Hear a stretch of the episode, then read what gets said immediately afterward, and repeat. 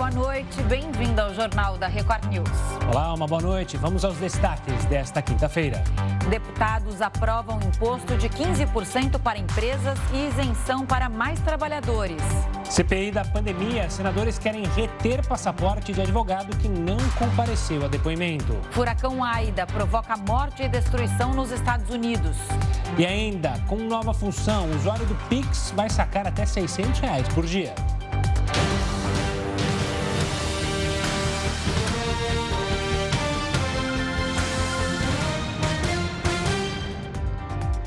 A Câmara dos Deputados confirmou uma mudança no texto base da proposta da reforma é, do imposto de renda, aprovado ontem. O destaque reduz a tributação de lucros e dividendos de 20% para 15% e foi aprovado por 319 votos a 140, além de duas abstenções.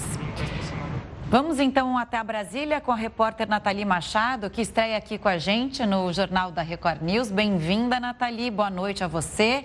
Como foi o dia aí em Brasília depois da aprovação desse texto base do imposto de renda? Quais são os próximos passos dessa reforma? Oi, Camila. Oi, Gustavo. Boa noite. Boa noite a todos. Olha, o dia foi muito movimentado aqui em Brasília após essa, essa aprovação do imposto de renda. Inicialmente, assim que foi aprovado o texto base, que foi também aprovado na noite anterior, o relator, deputado Celso Sabino, foi ao Salão Verde da Câmara dos Deputados e falou com toda a imprensa. Ele, ele disse que deixou o recado, que a Câmara conseguiu deixar o recado de que está blindada para as situações externas que ocorrem no momento ali no Congresso e fora do Congresso e também chegou a citar o termo política externa. Bom, a partir de agora, que esse texto ele passou pela Câmara, ele segue então para o Senado, mas é um texto que ainda não tem uma data prevista para votação, porque tem todo um trâmite, passa pelas comissões, depois vai para a votação em plenário. E se não houver modificação com o entendimento que teve na Câmara, esse texto segue para a sanção presidencial. Agora, se houver modificação, volta para a Câmara para ser analisado de novo qualquer mudança que tenha acontecido. Camila. Natália, uma boa noite da minha parte também, seja muito bem-vinda. Hoje aí em Brasília, circulou pelos corredores a possibilidade do ministro da Saúde, Marcelo Queiroga, pedir demissão. O que, que você apurou sobre essa história? Foi, Gustavo. Olha só, isso foi no final da tarde, né, durante até um evento que estava acontecendo aqui no Palácio do Planalto, que o ministro Queiroga imediatamente resolveu se manifestar. Essa possível demissão, ela foi publicada na internet por um jornalista que inclusive mantém sim essa essa essa notícia. Aqui no Palácio do Planalto, o ministro Queiroga, ele após o final do evento, ele se aproximou dos jornalistas e o termo que a gente está utilizando aí é que ele estava desconcertado. Ele chegou perto dos jornalistas e foi questionado sim se ele iria pedir demissão, se ele tinha pedido demissão. Acontece que ele disse que não poderia, que não, não tinha pedido demissão, desculpe, que ficaria no cargo até quando o presidente Bolsonaro quisesse. Rapidamente também ele foi retirado ali do local, não pôde continuar a conversa com os jornalistas porque o ministro Ramos saiu puxando o ministro Queiroga pelo braço e dizendo ao fundo que era fake news. Agora para tentar aí dar uma equilibrada em toda essa situação, o ministro Queiroga permaneceu com o presidente Bolsonaro logo depois desse evento, participou da live e disse que vai à Itália nessa, nessa próxima semana e vai mostrar como o Brasil tem, tem progredido muito bem nessa questão da vacinação e vai mostrar toda essa evolução do Brasil. Por enquanto, o Palácio do Planalto não diz que está procurando um substituto, porém, a notícia que é circulada é que Bolsonaro sim procura um substituto, um substituto para Queiroga. É, é, o, que, o que impressiona é também, se isso acontecer, quantos ministros da saúde vão passar por essa pasta. Isso em plena pandemia, né, Nathalie? Agora, essa live estava marcada para quinta-feira, ele faz as lives tradicionais, é, todas as quintas-feiras. Essa não teve nenhuma polêmica aparente, né? É, o, o convidado dele dessa quinta-feira foi o ministro Queiroga e também hoje o Bolsonaro falou sobre as manifestações de 7 de setembro antes, né? Isso falando e comentando declarações do ministro, é, do presidente do Supremo, Luiz Fux. Isso, o desdobramento dessa história, Camila, aconteceu justamente porque hoje, durante a votação do marco temporal no Supremo Tribunal Federal, essa votação que já vem acontecendo há algum tempo, foi retomada ontem também ali no plenário. É, hoje falaram alguns advogados e o Procurador-Geral da República, Augusto Aras, e na hora da abertura, o presidente do Supremo, o ministro Luiz Fux, ele fez uma declaração que eu vou ler aqui para vocês, abre, abre aspas. Em um ambiente ambiente democrático, manifestações públicas são pacíficas. Por sua vez, a liberdade de expressão não comporta violência e ameaças. Rapidamente também o presidente Bolsonaro rebateu toda essa situação e disse que a população não precisa se preocupar com as manifestações do dia 7 de setembro. Agora, durante a live, Bolsonaro ressaltou que esse dia 7 de setembro vai ter um movimento no país que jamais foi visto antes, mas que não haverá violência. Ele criticou duramente a oposição, notícias que saíram de que bolsonaristas iriam às ruas armados para matar pessoas. Ele criticou duramente esse posicionamento e disse que a população pode ficar tranquilo e que vai se surpreender com esse movimento que vai acontecer no dia 7 de setembro. Camila, Gustavo. Natália, a gente tem uma tradição aqui de perguntar ao repórter onde ele está hoje, para a gente conhecer esses cantos de Brasília que só os moradores conhecem, né? Onde você está hoje? É, e eu queria que o seu cinegrafista é, mostrasse um pouquinho desse lugar. Conta para gente. Camila, eu estou num lugar que eu digo que é privilegiado. Vou pedir para o Fábio Varela mostrar para vocês, como vocês querem ver aí.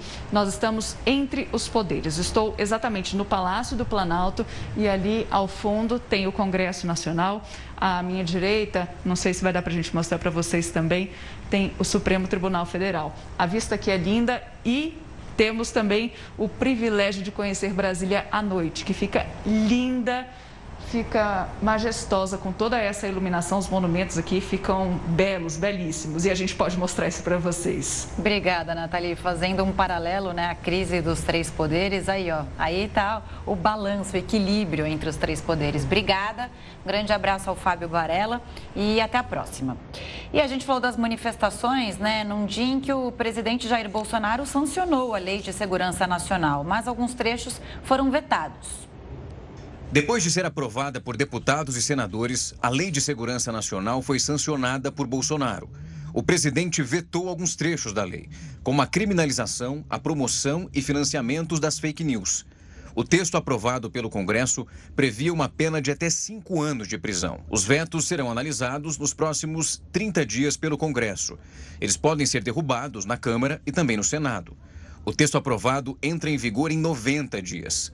Já outros trechos considerados importantes foram aprovados. A principal modificação foi nos crimes contra a soberania nacional e também as instituições democráticas. A lei que foi criada em 1983 previa punições para crimes de calúnia e difamação, isso contra os poderes legislativo, executivo e judiciário.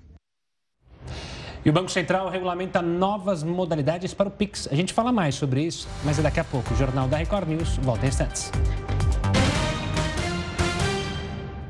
O Jornal da Record News está de volta e a CPI da pandemia aprovou a retenção do passaporte de Marconi Albernaz, apontado como lobista da Precisa Medicamentos. A comissão também pede a condução coercitiva de Marconi Albernaz. Esse pedido já tinha sido enviado ao Supremo Tribunal Federal. Também foi aprovada a proibição de que ele se desloque da cidade onde reside sem prévia autorização da CPI. O lobista precisa indicar telefone e e-mail para que seja contatado caso tenha necessidade. Diante da ausência de Marconi Albernaz, a CPI ouviu hoje o ex-secretário de Saúde do Distrito Federal, Francisco Araújo Filho. Ele negou ter relação com a Precisa Medicamentos. Então, não, eu tenho a minha consciência tranquila em paz, que não tem e nem terá minha digital em nenhum só lugar de relação com a empresa precisa.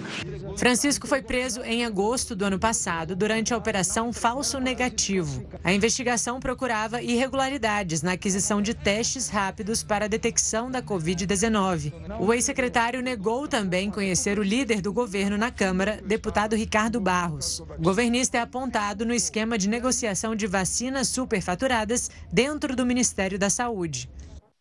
O governador de São Paulo, João Dória, foi internado hoje à noite no Hospital Albert Einstein, em São Paulo. Ele vai passar por uma cirurgia de correção de hernia inguinal. De acordo com a assessoria do governo, a intervenção já estava programada e acontece amanhã, pela parte da manhã. A produção industrial caiu pelo segundo mês seguido. Fechou julho com queda de 1,3% em relação ao mês anterior. Essa queda em julho foi influenciada principalmente pelo setor de bens duráveis, com menos 2,7%. A categoria teve o sétimo mês seguido de, queda. A influência positiva veio dos produtos derivados de petróleo e dos biocombustíveis. Segundo o IBGE, apesar do avanço da vacinação, a indústria ainda sente os reflexos da falta de insumos e da alta no preço das matérias-primas. No acumulado de 12 meses, o índice é positivo, 7%.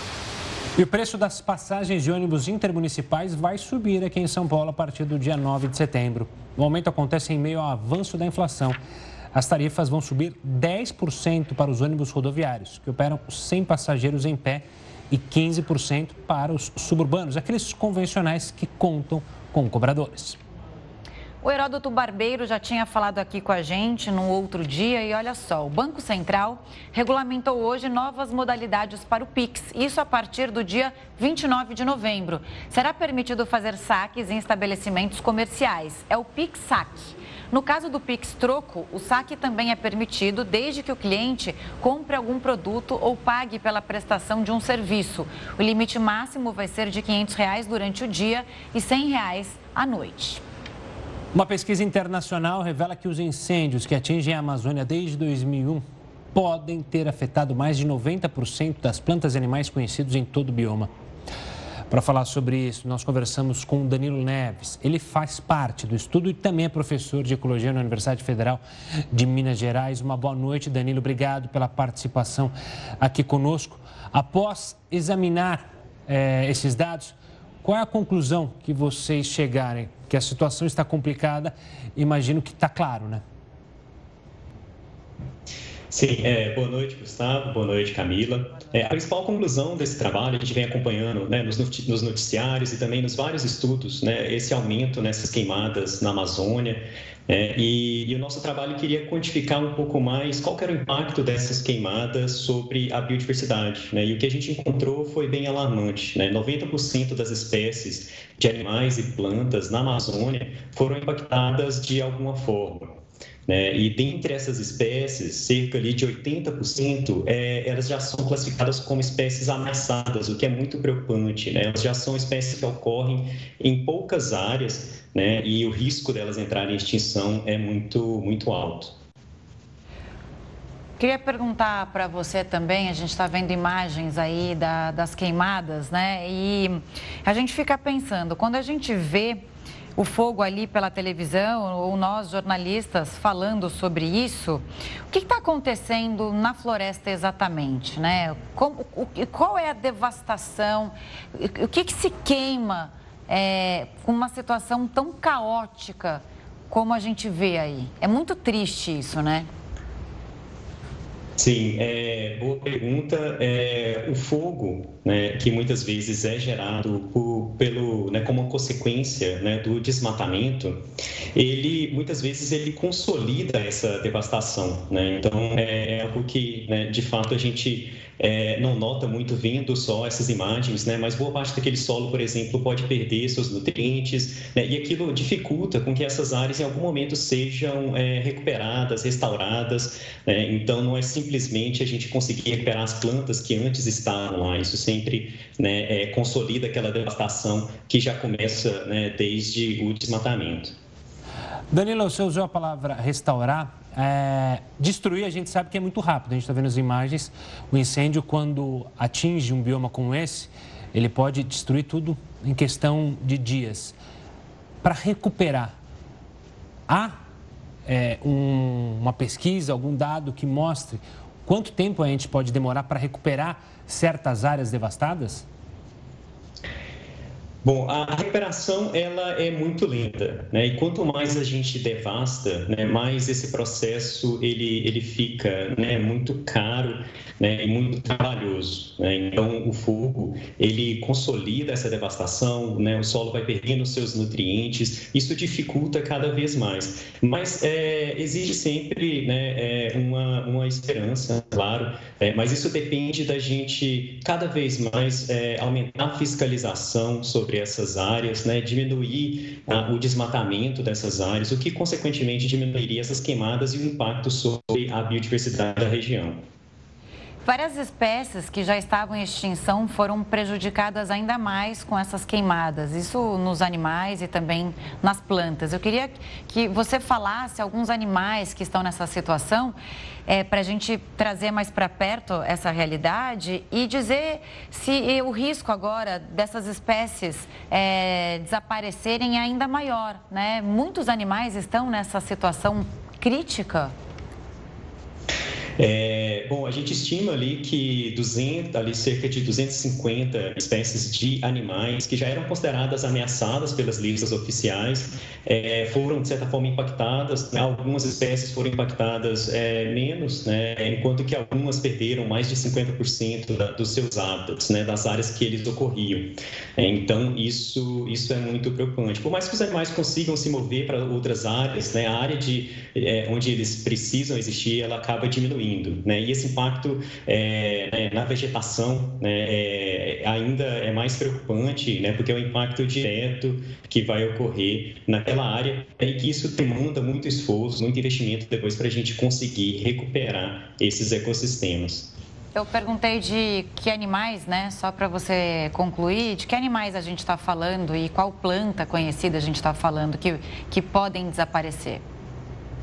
Sim, é, de, de, animais a gente é, exemplifica né, no trabalho, no caso, uma espécie ameaçada, que, que é o, o macaco-aranha da, da, cara branca, né, que é uma espécie que a gente foca onde ele perdeu ali 5% né, da sua área de existência e é uma espécie que já é, que é ameaçada, né, e né, que a gente tem um foco muito grande né, para falar um pouco sobre ele como exemplo, é uma espécie icônica, né, e, e né, é, que é, ela é uma espécie restrita àquelas regiões. Professor, esse estudo levanta os efeitos na Amazônia em 20 anos, ou seja, é, são, é um problema antigo aqui no nosso país. Há uma falta de vontade política, independentemente do governo que passou é, pelo país, em preservar a Amazônia? Boa pergunta, Gustavo. O trabalho ele, ele foca em períodos é, distintos, né? onde a gente tinha um período ali entre 2001 até 2008 é, e, e, o desmatamento, as queimadas, o impacto sobre a biodiversidade ele era é, muito alto. Né? E aí a gente teve um período é, onde foi, foram propostas novas regulamentações, a fiscalização ambiental era, ela era mais rigorosa, né? isso começou ali em 2009, e o Brasil se tornou referência, né? se tornou um país muito elogiado né? no combate né? ao desmatamento, né? mas infelizmente essas políticas que funcionavam muito bem, elas começaram a ser né? desmanteladas ali a partir de 2016, né? e aí 2017, 18 e 19 a gente começou a ver esses impactos né? é, muito expressivos sobre a fauna e a flora né, da, da, da Amazônia, né, como consequência desse desmatamento né, e o fogo também. Lembrando que a Amazônia não é só importante para o nosso país, mas para o mundo inteiro, né? A Amazônia é conhecida como a floresta, que é o pulmão do mundo, e não só pelo oxigênio que ela produz, mas também por causa dos rios voadores, né? Da água que evapora e aí vai para outros lugares do mundo. Isso é muito bonito de ver quando você é, estuda um pouco mais sobre a Amazônia e a importância que ela tem para o ecossistema mundial. É, com certeza.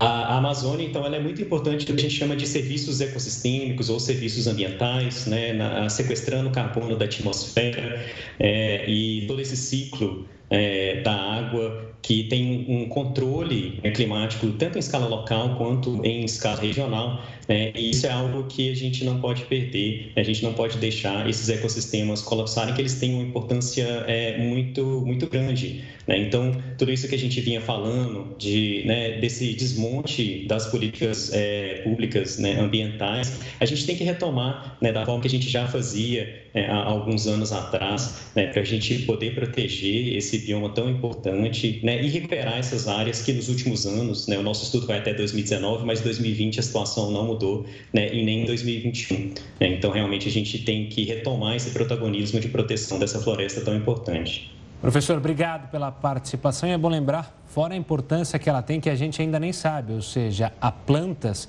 que podem ser utilizadas futuramente em fármacos, em outros produtos que a gente ainda nem sabe, que depende, claro, do estudo de cientistas. Um forte abraço e até uma próxima, professor.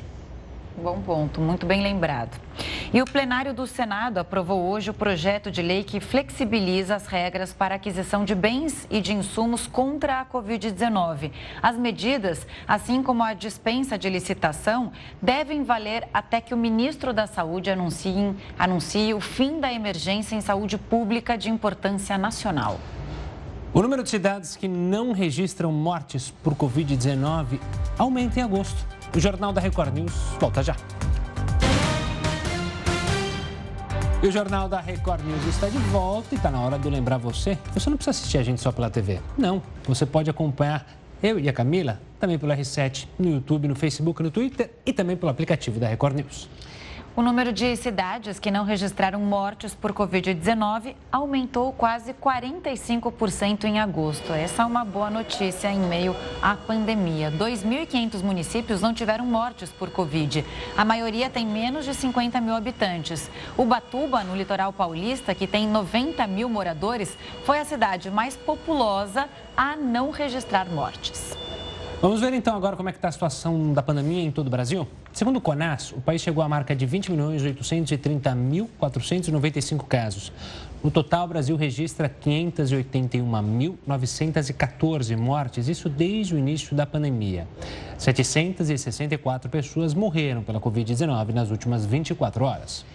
E agora, como está o andamento da vacinação em todo o Brasil? Mais de 62,71% dos brasileiros foram imunizados com a primeira dose. 30,33% da população tomou as duas doses ou a dose única da vacina. Lembrando que hoje é a primeira vez que o Brasil bate a marca de 30% da população vacinada com a segunda dose ou dose única. Números que a gente quer que subam e subam rapidamente. Olha, uma equipe com 99 cientistas da Universidade de São Paulo conseguiu decifrar por inteiro um genoma humano. Para entender mais a importância desse avanço, a gente conversa agora com Michel Naslavski, pesquisador que fez parte desse estudo. Michel, uma boa noite, obrigado pela participação aqui conosco. Uma baita descoberta, mas trazendo para o mundo real, que somos nós, que somos leigos, o que, que significa essa conquista é, que vocês chegaram? É, boa noite, Gustavo. Boa noite a todos. Então, primeiro, esse trabalho que saiu essa semana, na verdade, ele, ele não é um trabalho nosso, ele é um trabalho de fora, mas ele corrobora com resultados que tivemos aqui na USP. Então, o genoma humano ele foi é, sequenciado há, cerca de 20 anos, né? a primeira, o primeiro rascunho do genoma humano. Ah, e esse genoma, que é uma referência né, para a gente, é como se fosse uma, a caixa do quebra-cabeças. A gente compara todas as pecinhas com essa caixa. Só que ela estava incompleta. Não tinha algumas partes do genoma que ainda eram muito complicadas de se resolver. No ano passado, a gente sequenciou brasileiros, né, 1.200 brasileiros aqui de São Paulo, e a gente notou que vários pedaços estavam ausentes desse genoma de referência. Esse grupo de cientistas agora ah, conseguiu, então, aumentar esse mapa de referência, né, então, aumentar essa, esse genoma humano, cobrindo parte desses pedaços. Uh, isso é muito importante, porque uh, os genomas, né, eles ajudam a, gente a identificar a causa de doenças e fazer exames de diagnóstico. E quando você analisa um brasileiro, que geralmente, uh, em média, bem miscigenado, né? Nossa história no Brasil é uma história de miscigenação. Muitos pedaços estavam ausentes. Então, agora, nossa expectativa é identificar mais uh, partes do genoma. Por exemplo, genes que participam em doenças e que estavam praticamente invisíveis até esse momento. Boa noite a você. Bom, pelo genoma, a gente pode identificar, se não me engano, mais de 7 mil doenças, né? O que se descobre? Você falou causa da doença, mas a partir daí a gente pode descobrir a cura para doenças que são ainda um mistério, né, para nós é, humanos, tipo câncer. Qual é o avanço real que a gente pode ter? Isso, Camila. Então, o nosso uh, é, genoma ele tem várias receitas né, para essas moléculas que operam nas células e que, quando têm defeitos, é, podem causar doenças. Uh, graças ao sequenciamento do genoma humano e diversos grupos de pesquisa, já se descobriu o mecanismo uh, de mais de 7 mil doenças. Uh, mas não de todas, né? Então, algumas doenças são muito complexas. Você citou o câncer. O câncer, boa parte das vezes, é, um, é causado por uma combinação de vários genes alterados uh, no genoma. Quando um projeto como esses né, uh, fornece um, uma visão mais completa, mais geral do genoma, significa que a gente tem outros locais, outros genes que podem estar alterados. Ao descobrir isso, novas terapias, por exemplo, podem ser elaboradas, porque a gente acha um alvo, uh, um, um, um, gene que altera uma via muito importante, né, que está é, causando aquela doença. Então, de fato, ajuda diagnóstico, ajuda as perspectivas de tratamento. Michel, você falou há pouco justamente do próximo passo é, que vocês imaginam. Eu queria que você discorresse mais sobre Quais são os próximos passos é, que vocês têm em mente é, a partir é, desse estudo daqui em diante?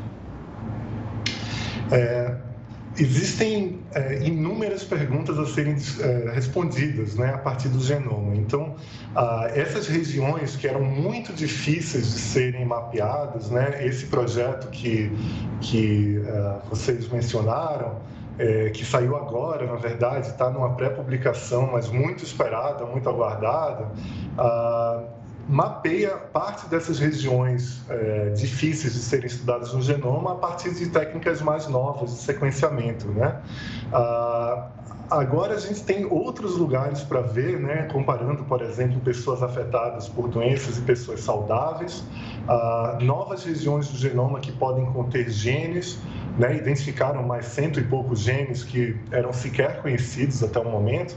Então, a, a, realmente é uma, é uma descoberta muito importante. Os próximos passos seguem os mesmos que a gente vem fazendo nos últimos 20 anos, que é entender cada peça desse quebra-cabeça, qual é o papel dela para a nossa saúde, para as nossas características e, principalmente, né, o que causa doença e o que pode ser, então, é, alvo de novas terapias. Michel, adoro esse assunto, né? Muito interessante para gente que não entende nada é, de genética, né? Parece que é, a gente está falando do futuro mesmo. Olhando para o passado, a gente pode entender melhor a evolução humana. Olhando para o futuro, o que está nas nossas mãos? No sentido de, a gente pode pegar um gene, transformar ele, de repente, a gente vai chegar aí, e aí você conseguir modificar alguma coisa ali no seu corpo e não ficar doente ou acabar com uma doença? Olha, é, parece ficção científica, né? Mas como você falou, a parte desse mapeamento completo do genoma é importante para a gente entender a evolução da nossa espécie, né? Então a gente sabe que os humanos surgiram na África e que se espalharam pelo mundo entender o que, que esses humanos carregaram e ah, é, os genomas se compuseram a partir disso nos ajuda a entender doenças e a entender características é, normais, né, características saudáveis. Mas mais do que isso, atualmente outras técnicas, né, técnicas de manipulação genética têm sido com muito sucesso aplicadas em laboratório, né, em fase experimental, ah, para corrigir parte dessas mutações, essas que são bem graves. Todos nós somos mutantes, mas a maioria das mutações não são graves. Algumas delas podem causar doença. Felizmente, essas técnicas ah, já têm uma promessa muito grande de corrigir as doenças ah, da, das pessoas afetadas. Mas é, são passos, né? Então a gente tem essa, essa, esse desejo, essa vontade, e felizmente as técnicas já ah, nos ajudam a chegar lá. Conhecer o genoma é a, a parte fundamental para isso acontecer. Parabéns pelo trabalho, é incrível realmente, né? Bom, a gente está falando do futuro, então vamos voltar aqui para o presente. Hoje em dia já é possível fazer um exame, onde você mesmo falou, né? Brasileiro, por exemplo, é um povo misturado, né? E aí você consegue, por um, um estudo da sua, do, da, genético, saber exatamente qual parte, da onde você vem, qual é a sua ancestralidade. E aí isso te ajuda a, a saber que tipo de doença você tem ou que não tem. O que, que você acha desse estudo individual, né? Que é uma coisa que já está acessível, é um exame caro ainda, mas que também é um avanço se a gente olhar para 10 anos atrás. Né, a gente poder saber quais as doenças que a gente tem predisposição em ter. É, com certeza. O, os exames, é, testes, digamos, é, diretos ao consumidor, como a gente chama, é, eles têm vários objetivos. O mais é, corriqueiro, mais comum e muito divertido é o teste de ancestralidade, porque ele nos ajuda a conhecer nossas origens. Então, é, principalmente para brasileiros, né, a história do Brasil de miscigenação não foi uma história é, necessariamente feliz. Muita gente teve o passado apagado, né? A escravidão no Brasil é um, é um dos exemplos mais graves desse, é, desse problema. Então, a ancestralidade conta um pouco dessa história e ajuda as pessoas a se identificarem com o seu passado. Os testes que ajudam a ver, por exemplo, riscos a doenças, eles ainda são é, pouco ah, clínicos, eles têm pouca ah, eficiência clínica. Eles servem mais como uma curiosidade, né? Eles são pequenas, as pontas do iceberg. Então, pequenas, as primeiras descobertas sobre suscetibilidade à doença, elas são vendidas já nesses testes, mas elas não têm ainda um apelo, uma aplicação médica propriamente dita. Elas ajudam a pessoa a, a ter uma noção, mas um exemplo muito direto é a gente não sabe o efeito dessas mutações em todas as populações. A maior parte desses estudos é feito em europeus. Então precisa se tomar cuidado um pouco com a interpretação disso. A ancestralidade é algo lúdico, é algo é, divertido e eu, eu acho muito legal. Estou brincando aqui com o Gustavo, né? Ele é, chama é Gustavo Kelly Toledo. Não, contrário. Gustavo Toledo Kelly. Toledo Kelly, tá bom. E aí você é argentino, espanhol e que mais? O Kelly é irlandês, né? O sobrenome, né? Vai saber o quanto mais tem de ancestralidade por aí. Você é Camila Busnello? Camila Busnello Fernandes. Fernandes. Eu sou. Até. A minha tataravó era índia. É, nasceu em Itapsirica da Serra, então boa parte da minha família é de lá. Meu avô é italiano e por parte de pai eu sou portuguesa. Até conheci a cidade onde meu bisavô nasceu, que era Vila Real, em Portugal. Agora o Michel, eu acho Vem que tem do leste coisa... europeu aí, né, é, Michel? É russo, né? eu, eu, falei, ainda bem que o Gustavo ah, que falou o nome, como, porque sobrenome vocês... eu não ia conseguir chegar até o final. É, como, como vocês é, e como boa parte dos brasileiros, é difícil achar alguém com uma única origem no Brasil, né? A minha família veio fugida, né? São judeus da Europa e uma parte da Alemanha de não judeus. Então a gente tem é, a história do Brasil é uma história de misturas, né? A, a maioria dos brasileiros tem mais de uma ancestralidade e isso torna, ao mesmo tempo, super interessante e desafiador do ponto de vista médico, porque é, estimar esse risco para doenças é muito específico de cada população.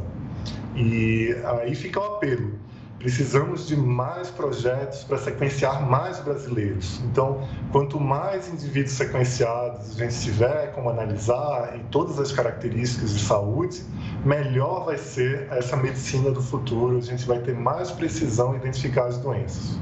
Michel, obrigado pela participação e pela conversa aqui conosco no Jornal da Record News. Um forte abraço. Bom tchau, trabalho tchau. aí. Belém do Pará adiou o retorno das aulas presenciais nas escolas do município. A Secretaria Municipal de Educação prorrogou a volta, que seria no início do mês, para o dia 13 de setembro. A retomada vai começar pela educação infantil e terá apenas um terço dos estudantes nas salas de aula. O retorno acontece após todos os trabalhadores da educação serem imunizados contra a Covid-19. E a falta de vacinas, adivinha? Eis a Prefeitura do Rio suspender mais uma vez a aplicação da segunda dose da Coronavac. A vacinação só será retomada quando o Ministério da Saúde enviar 10 milhões de doses que devem chegar na semana que vem. A vacinação de adolescentes também está suspensa por falta de doses da Pfizer.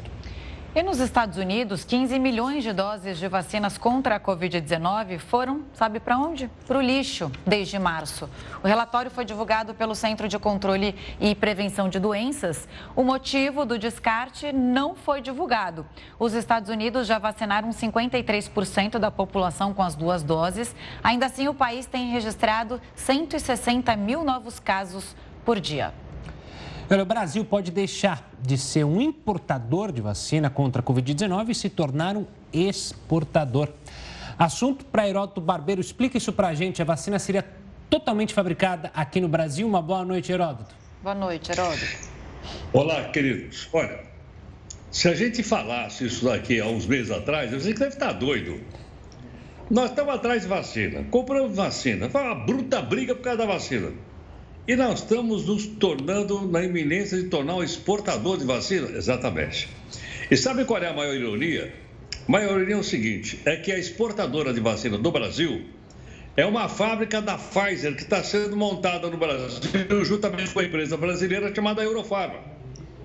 Não dá para acreditar uma coisa dessa, mas é um fato. É um fato real. Isso aconteceu hoje, o contrato foi fechado hoje. Mas sabe o que chama atenção? Por ser Pfizer. Por quê? Lembra daquele quebra-pau com a Pfizer? O presidente da Pfizer foi chamado lá na Covid, lá, no, no, lá na, na, CPI da Covid-19. Quantos e-mails? Eu acho que nem em português. Ele... Oi? A história dos e-mails. É. Exatamente. Lembra disso ou não? Lembro. E nem em português acho que ele falava direito. Enfim, o homem foi parar lá. Depois a Pfizer levou cacetada lá do governo federal, dizendo que a vacina era muito cara que as cláusulas do contrato eram leoninas, lembram disso ou não? Que a Pfizer dizia o seguinte: nós não vamos ser responsáveis se alguém ficar doente, e se tiver qualquer encrenca no contrato, em vez da gente discutir aqui no Brasil, nós vamos discutir lá em Nova York. Pois é, é essa empresa que vai fabricar a vacina no Brasil com a Eurofarma e, e mais. Eles têm uma previsão do ano que vem, por isso eu farei exportação, de aproximadamente 100 milhões de doses de vacina da Pfizer. 100 milhões. Então nós teríamos três produtoras de vacina no Brasil.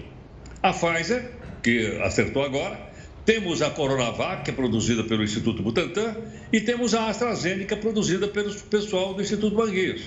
Quer dizer, em suma, a Pfizer, ela não está colocando aqui porque gosta de nós. Porque ela sabe o seguinte: ela tem o mercado da América Latina para vender os produtos fabricados aqui no Brasil. Então o Brasil vai, vai, vai vender para a América Latina através dessa fábrica da Pfizer com a parceria com a empresa brasileira. E olha, acho que mais uma vez isso confirma aquela uma frase muito interessante dita pelo general de Gaulle, ex-presidente da França. Países não têm amigos, têm interesses.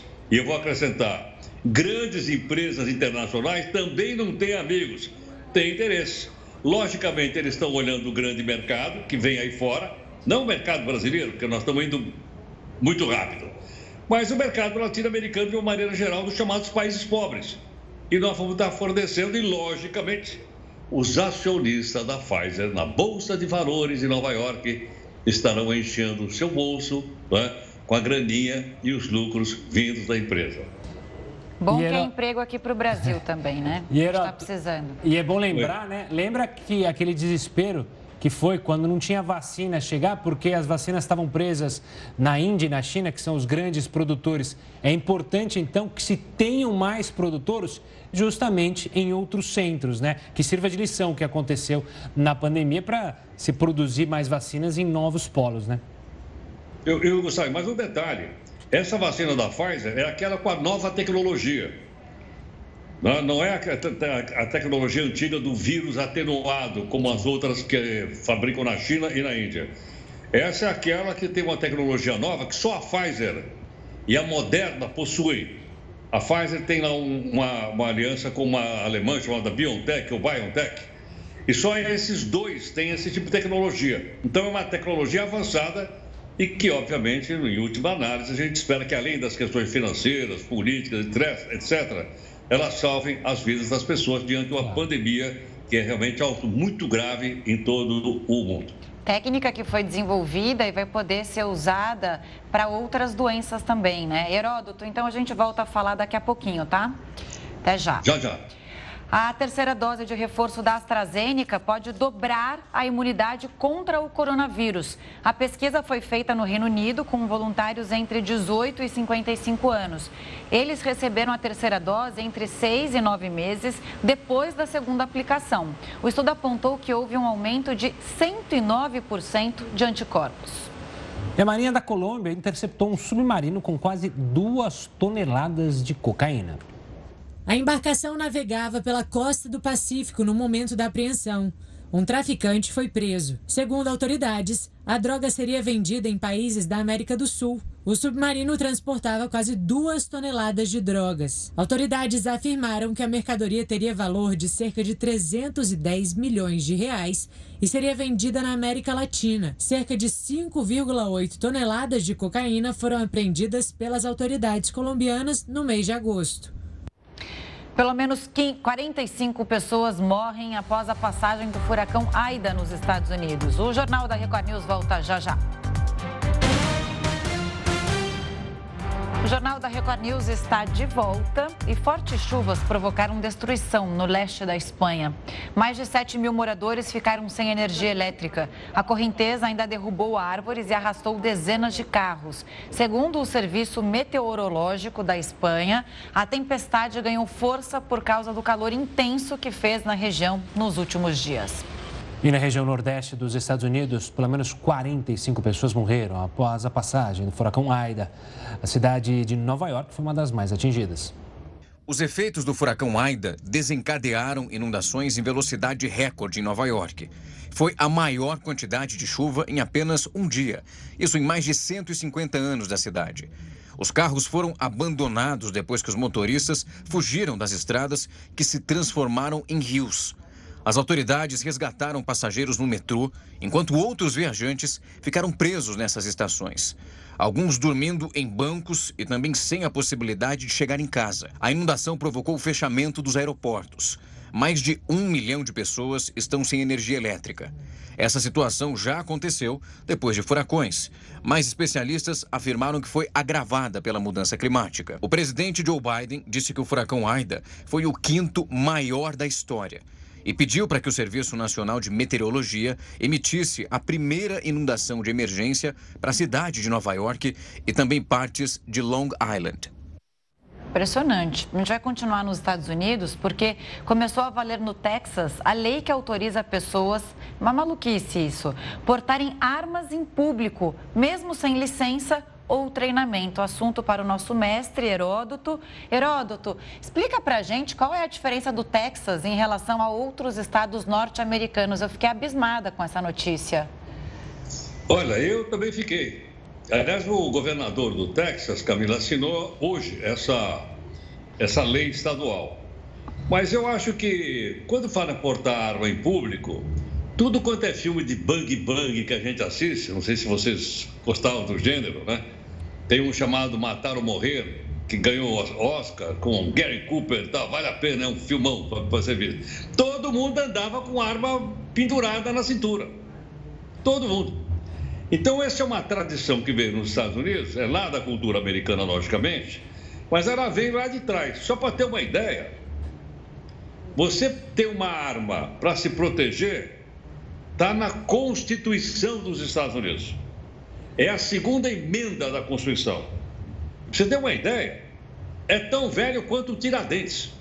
Essa emenda é tão velha quanto o Tiradentes. É lá de 1700 e cacetado, 91, 92, por aí. E agora você diz, bom, mas então se garante a Constituição do cidadão ter uma arma, o que é que essa lei inovou no caso específico do Texas? O seguinte, agora a pessoa pode portar a arma, ela pode exibir a arma. Não há nenhuma restrição, tanto para armas longas, tipo rifle, carabina, essas coisas, como arma curta também, com revólver por aí afora. Então, ter arma, todo mundo pode ter. Exibir arma de pequeno porte, agora pode no Texas. Mas, bom, como você disse no começo, e qual é a diferença em relação a outros estados americanos? Olha, todo mundo sabe, os Estados Unidos têm 50 estados. Em 40 estados, você pode exibir arma longa, carabina, fuzil, sei lá, espingarda, em 40 estados. Não pode armas curtas, mas armas longas você pode. Agora, o Texas decidiu o seguinte: decidiu que pode tanto arma longa como arma curta. Se isso vai ou não aumentar a violência, eh, não sei realmente. Agora, é lógico também que o presidente John Biden, que é do Partido Democrata, e é rival do governador lá do Texas, que é republicano, o Biden prometeu na campanha eleitoral que ia tentar reduzir a posse de armas e principalmente o fato do cara poder carregar uma arma na cintura ou carregar o carro ele sofre uma derrota imensa, haja vista que o Texas, então, aprovou uma lei exatamente contrária. É verdade que o Texas, como eu disse, é da oposição, ele é republicano. Mas daqui para frente, então, as coisas ficam diferentes o Texas em relação a outros estados dos Estados Unidos. Em alguns estados, as pessoas elas têm armas mais para proteger a propriedade, né? Aí agora isso muda e a impressão que se tem é que realmente, bem, bem colocado por você, Heródoto, é que a gente vai voltar para o Velho Oeste, né? Onde todo mundo é, andava armado e a qualquer desafio já marcavam uma é, uma acariação ali no meio da duelo. praça, é um duelo, e aí se resolvia assim, né? Agora, viu, Camila, pode chamar a atenção da gente o fato de estar na Constituição dos Estados Unidos. Na Constituição brasileira, não está. A nossa lei anti-arma aqui, ela passou por uma consulta popular. E na consulta popular, a população disse que era favorável que continuasse vendendo arma no Brasil. É? Foi passado por uma consulta popular. De lá, de, de lá para cá, ninguém regulamentou, a não ser agora alguns regulamentos que foram baixados pelo presidente Bolsonaro, com muita crítica de um lado e muito elogio do outro. Heroto, a gente volta a se falar amanhã, na sexta-feira. Um forte abraço e até lá. Tchau. Sextou, sextou. Sextou, exato. Olha, um concurso vai premiar as fotos mais engraçadas de animais selvagens. Olha que simpatia, esse não tanto. O Jornal da Record News volta já, em um minuto. O Jornal da Record News está de volta e olha só, um concurso vai premiar as fotos mais engraçadas de animais selvagens. Vamos ver. Um fotógrafo conseguiu capturar o desânimo deste pássaro numa segunda-feira de manhã. Será que você se identifica? Mas tem os animados também, como essa libélula, que ganhou o título Não se preocupe, seja feliz. E coitadinho desse filhote que é carregado pela mãe lontra para aprender a nadar. Ele não parece nada animado. Tem este outro passarinho achando ruim, porque não assinou um termo permitindo ser fotografado. Ele quer voar, não quer ser modelo. Um urso polar intrometido atrapalhou a foto de família nas águas geladas do Ártico. Um peixe de olhos saltados parece se exibir para os colegas enquanto pula. Mas ele perdeu no salto para esse esquilo aí, que também é flautista. O concurso tem 42 fotos finalistas. A escolha vai ser feita por votação na internet. O animal mais bem-humorado vai ser descoberto no dia 22 de outubro. Tudo sem pressa nenhuma. Tanto que esse lagarto está confiante que vai levar o prêmio tá com Você cara gostou mesmo. Com Já leva Tássio? Tá se achando. É Tássio. Ai, meu Deus, minhas piadas é. são péssimas. Ah, esses trocadilhos infames numa quinta-feira. Tá frio ou tá calor lá fora? Não sei. Tá, tá, chuvoso, né? Tá, tá ok. Mas eu gostei do trocadilho. Tá assim como eu gostei da lontra tendo que nadar com o olhinho assustado, assim. Eu Enfim. gostei do bichinho azul, que é, eu, eu gosto de coisa diferente. Que ele era bem diferente, né? Era. Enfim. Depois dessas cenas, a gente se despede. O Jornal da Record News fica por aqui, mas na sequência tem o News das 10 com a Manuela Caiado. Obrigado pela companhia e pela audiência. Obrigada, boa noite e até amanhã.